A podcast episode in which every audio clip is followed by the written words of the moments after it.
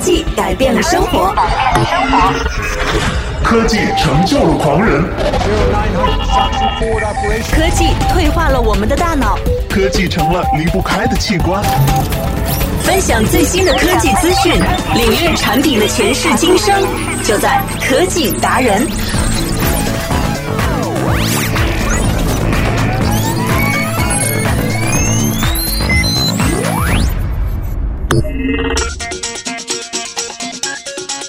Hello，欢迎每一位亲爱的听众朋友们，每天呢在这个时间来收听科技达人。可能有些人会觉得这个节目有一点点那个在现实生活当中太过高端了，但是呢，我觉得其实科技是我们生活离不开的一部分。想想看，现在的衣食住行哈，有哪一样是离不开这种互联网的应用的？可以说呢，正是因为这种先进的互联网科技，或者是其他的一些高科技的发展，使得我们现在生活更加轻松和便捷了。在节目的很早的时候呢，也推荐过一些居家能手的一些这样的，嗯，一些产品，比方说智能的扫地机。还有一些智能的烘干机，以及让这个夏天啊变得更加凉爽的一些小配件儿。那么，当然了，互联网的科技也是渗透在生活的无处不在的地方。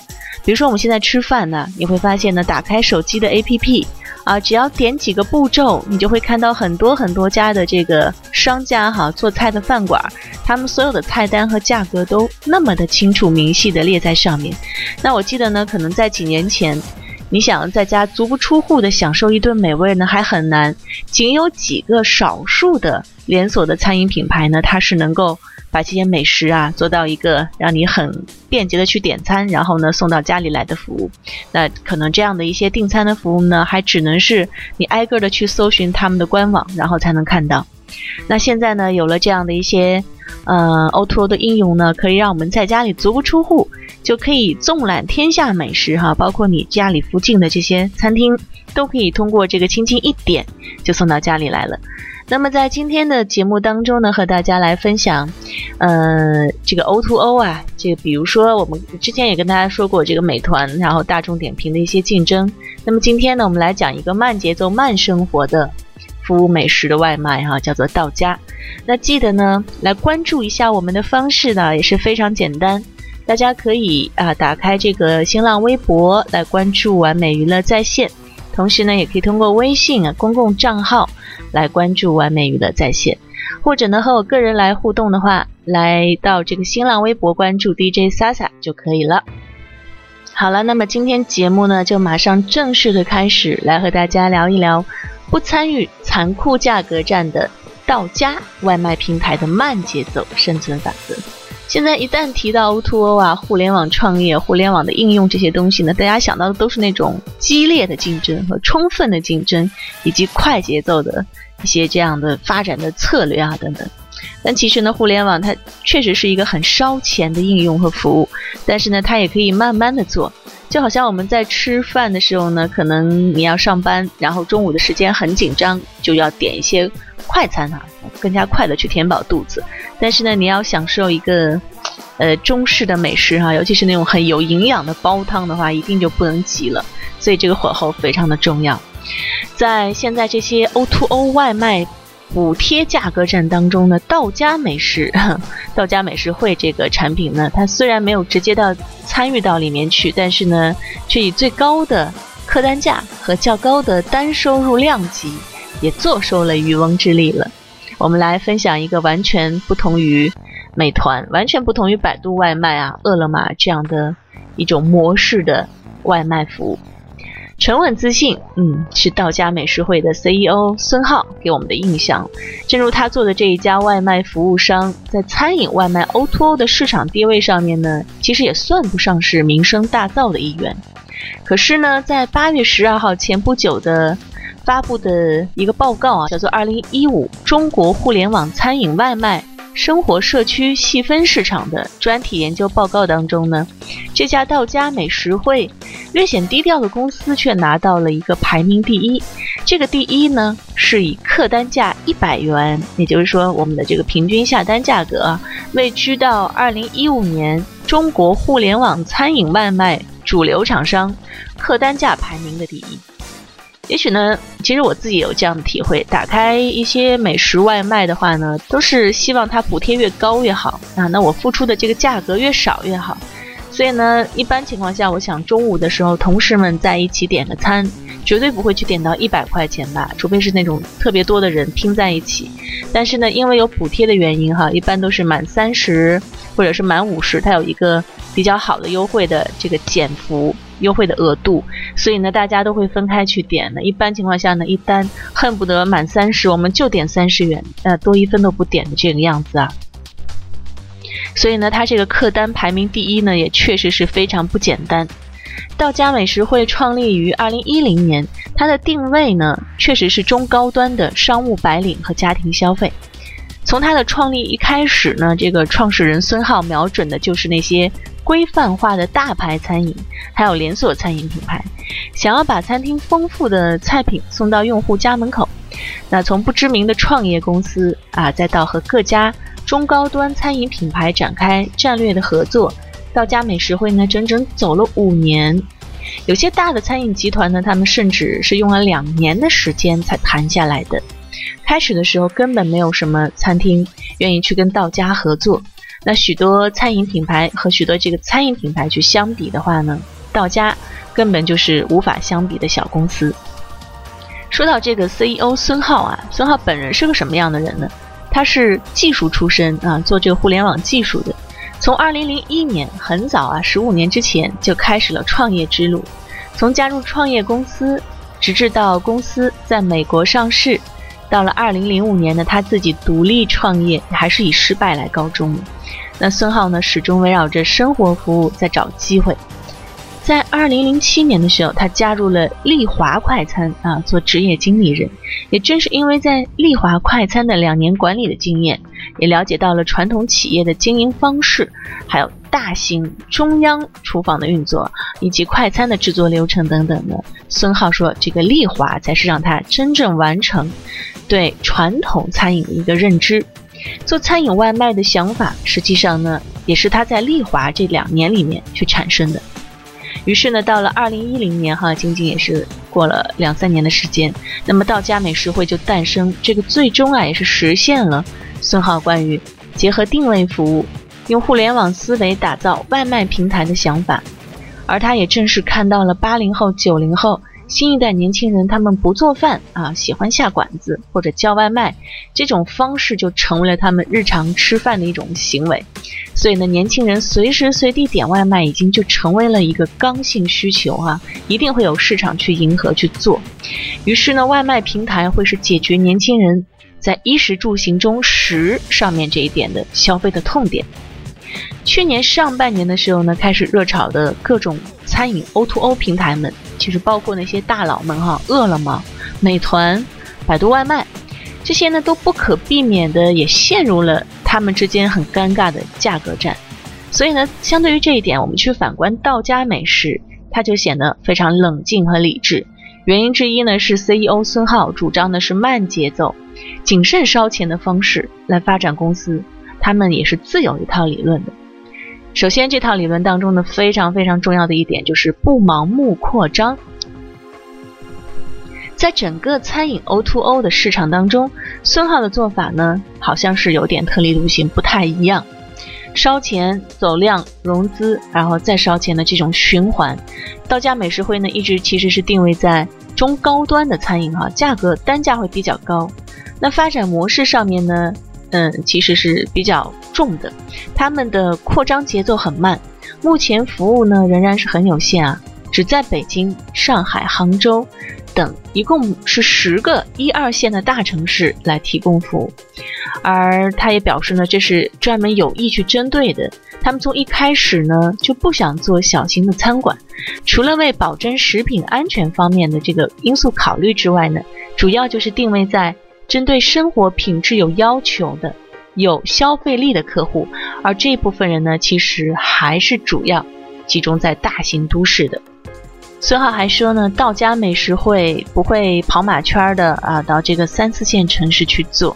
其实生活服务呢，我觉得有一部分的消费者，你不能包括所有人，但是我相信一定会有一群人，这一类人呢，他是非常挑剔的。嗯，比如说这个生活节奏快，有一定的消费能力，我们能够希望去用钱买时间、买便利。而目前三四线城市对于生活服务的品味需求还不是很大，所以呢，消费能力还没有对接。而到到家美食会锁定的就是这样的一群人，他们希望用钱来换取生活的便利，还有这个高品质的生活和服务哈，并不像可能还有一部分人我知道他们是愿意牺牲时间。愿意牺牲品质啊，来换取这个节约钱、节约金钱的成本，所以呢，这是完全不同的定位。那么道家美食会呢，锁定的就是这群比较高端一些的消费群体，把饭菜送到家里，逐步去解放消费者的时间，同时呢，也保证消费者的口味和品质的选择。那么在移动互联网的时代呢？更多的这个竞争品倾向于去走一些低端路线，越便宜越好。你去看淘宝的话，你会发现有很多六块九、九块九包邮，甚至更低的价格，哈，不要钱。啊，还包邮，我真的不知道做这样的一些，嗯，经营成本的商家是出于什么样的考虑啊？但是你不得不去承认一点，就是说它价格越低，这个品质一定就越差啊！你就不要对这个品质有所要求了。以便宜的价格和大幅度的优惠呢，吸引消费者。而孙浩道家美食会呢，则认为啊，以低价冲订单量的方法呢，他认为生活服务的 O2O 的核心应该是通过提升传统服务行业以及服务品质和效率，来为消费者来提供更好的一些生活便利。所以呢，道家美食会目前用户规模是超过百万人，其中女性还是占到大部分，女性用户占到了百分之七十，而日订单量数万单。它的收入构成呢，主要是订单佣金、物流费、两端收费、高客单价以及长久以来的中高端定位形成的忠实的客户。或许呢，正是道家美食会，它也能成为一匹黑马的原因之一。还有就是靠社会化的物流无法保证服务质量。那么作为创业公司呢，在道家美食会成立之初就选择了重模式的发展道路，也就是他们自建物流啊，所以所有的配送人员都是自己的。那么据介绍呢，如今道家美食会的自建配送团队已经达到了三千五百多人。在孙浩看来，社会化物流是无法保证服务质量的，大多数线下外卖配送人员。经常都是一些社会人员，那缺少专业的外卖配送团队，这样的话，一方面难以保证配送的质量，另外一方面呢，也影响了用户体验。他也认为呢，社会化物流的成本其实更高，它不是绝对意义上降低成本，只是降低了固定成本而已。所以呢，到家美食会会选择以自营物流的方式来进行覆盖和配送，通过订单系统和网络化的。呃，物流的布局来提高配送的效率。那么在供应链上面呢，选择是以中高端的品牌商户来作为主要合作对象，以及延时体系的构建。所以呢，这样在保障菜品的高品质同时，也能够保障服务品质。我觉得这一点还是比较重要的，尤其是当我们在去点一些，嗯，就是说特别需要时效性的一些菜品的时候，比如说我点的是这个汤面。亦或是我点的是煎饼啊，这个东西大家都知道，如果焖在一个地方放的时间一长，一定就不好吃，它会，这个要么面条它会弄掉，要么这个煎饼呢它就没有那么脆。所以呢，对于这样的一些服务来讲，尤其是在冬天送一些我们，比如说热的汤啊等等，一定是要保证这个在配送过程当中这个环节里面的服务质量，它能够保证到菜品在入口的时候它的那种口味和质量。所以呢。道家就认为重模式是企业在整个利益链条上做的越多就越重的事情，而只做订单的模式呢，当然是一个最轻便的方法。但是目前在国内的生活领域服务里面，纯的这种轻便的方法是走不下去的，服务完全不可控，而服务体验呢也不能保证。所以呢，我们的客户可能会。要考量到很多方面，一个是送餐的时间，然后还有一个就是送过来菜品的这个包装，它的一些服务的品质到底怎么样。而道家美食会呢，正是试图建立一个好的服务体系，希望能够为优质用户、高端用户去提供最好的服务。所以，能够呃构建真实价值呢，还是好的服务体系体现在谁能够真正的去帮助餐厅去改变它原有的经营的瓶颈。同时呢，也改善物流环境，然后给用户最大的价值。我知道有些用户他是不在乎就多花十块钱或者是几块钱的这个啊配送价格的，那他希望享受到呢是真正的便捷，那一定要时间要快，还有送过来的这个餐品的包装呢一定要专业哈，比如说呃这个筷子啊湿纸巾是不是配备齐全，这也是很重要的。那么在整个外卖体验当中，线下的体验几乎是占到了百分之七十。嗯，可能我们在订单的时候，我们线上是一部分体验，在看这个菜单图片呀，以及订单的这个方便性啊，这是一方面体验。那么其实，在吃的这个方方面上面，我认为呢，它最重要的还是线下的，就是说接到这个东西，真正去品尝到食物的时候，你这个体验呢是占到总体验的一个大部分。因此呢，在道家美食会看来，后台比前台要重要，这个程度要高很多。呃，道家从最初呢以中央调度，地面人员靠短信来接收订单的方式，现在呢也实现了移动端的 APP 调度，智能抢单的改变呢，也有效的提升了后台物流的效率。在自建物流的成本上面，道家表示。物流的成本拼到最后呢，就是效率的问题。订单的密度决定了配送效率，而订单密度呢，也提升了高客单价，让配送员身边出现距离很近的订单概率提升。所以呢，他可以去抢，那也可以用最快的速度去完成。因为有了这样一种奖励和激励的模式呢，那么配送员当然是这个工作起来更加有热情。我送的越多，赚的越多，所以当然就更加有热情的去去工作哈，投入到工作当中去了。呃，不过呢，在刚才我们提到那份餐饮业的报告当中，也不难看出哈，在餐饮的 O2O 行业当中，服务和品质成为了竞争的关键，而重模式完善消费闭环，家庭消费呢，对于餐品质量和服务品质要求是最高的。嗯，家庭一家人在一起聚餐的时候啊，他希望这个你不要跟我说便宜啊，但是这个菜一定要好，还有补贴、红包和价格这些影响力呢，到对于家庭消费来说。并不是特别的强。那么最后呢，我们要提到的，在于道家所看到的这个他们的核心竞争力是什么？他们认为呢，价格竞争的价值那不如信任度高。我们来举个例子，以这个市场份额第一的饿了么为例，饿了么在二零一三年宣布完成了两千五百万美元融资的消息，真的是迅速引爆了整个的外卖市场。而在这个之后，美团外卖。百度外卖这些巨头呢，也都相继的加入了，那整个外卖市场呢，就开始了一场旷日持久的价格战。因为呢，参与的人数多，所以呢，对于用户来讲，有一部分用户呢，他是非常注重价格的。然而呢，在外卖的 O2O 市场火拼如此激烈的时候，道家美食会似乎并没有参加这样的一场搅局。对此呢，他的 CEO 孙浩就说了，目前国内的 O2O 面临最大的挑战都是一样的，就是中国今天的发展阶段，大家对于服务的付费意愿相对还是很低。有很多人呢认为，哎，服务差一点，只要能让我少花一点钱啊就可以了，只要吃到一样的东西。那么对于服务这部分体验呢，他们的要求是非常低的，而市场上做差异化又很困难，除非呢有一家。呃，能够找出真正差异化的，否则呢，烧钱也烧不出来所以然。那目前呢，没有任何一家构建出来真正的消费者忠诚度和竞争壁垒。对于这样的外卖的平台 O2O 来说，大家可能在乎的还是这个价格啊，还是这个速度等等的。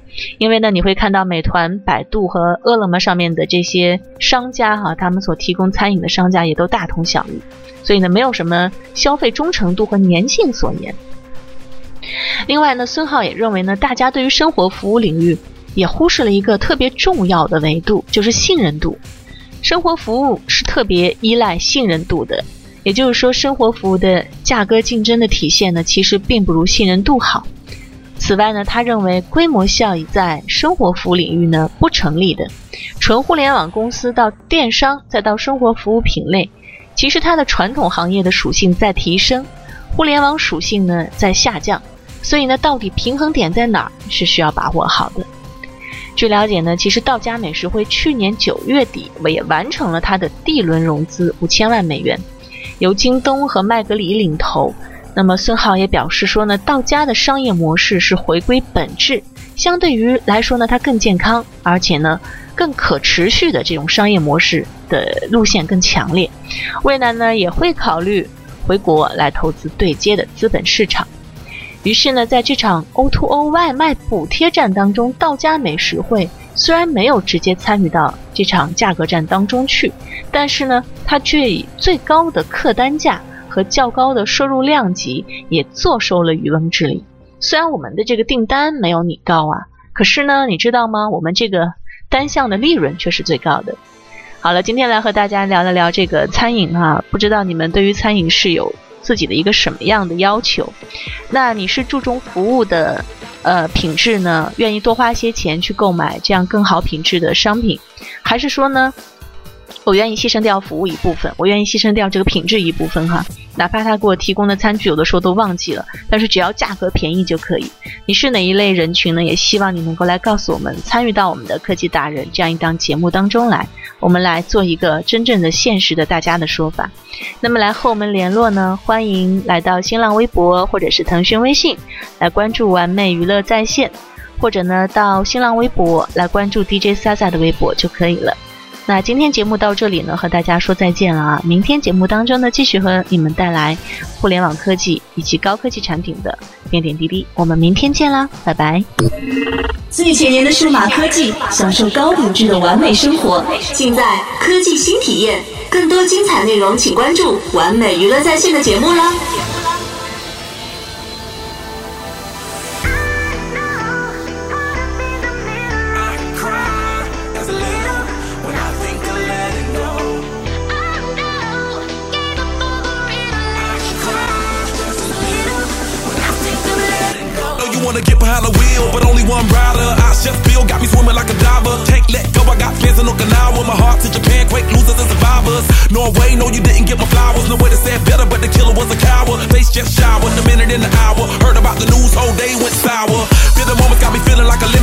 you in the box just as poisonous as cigarettes. They go my regards, but regardless, I get arrested. Ain't worried about the killers, just a young and restless. Get mad, cause a quarter million on my necklace. Do you, I never said I was driving reckless. You and I know the jealousy is not impressive. Oh no, I can't stop, I was destined.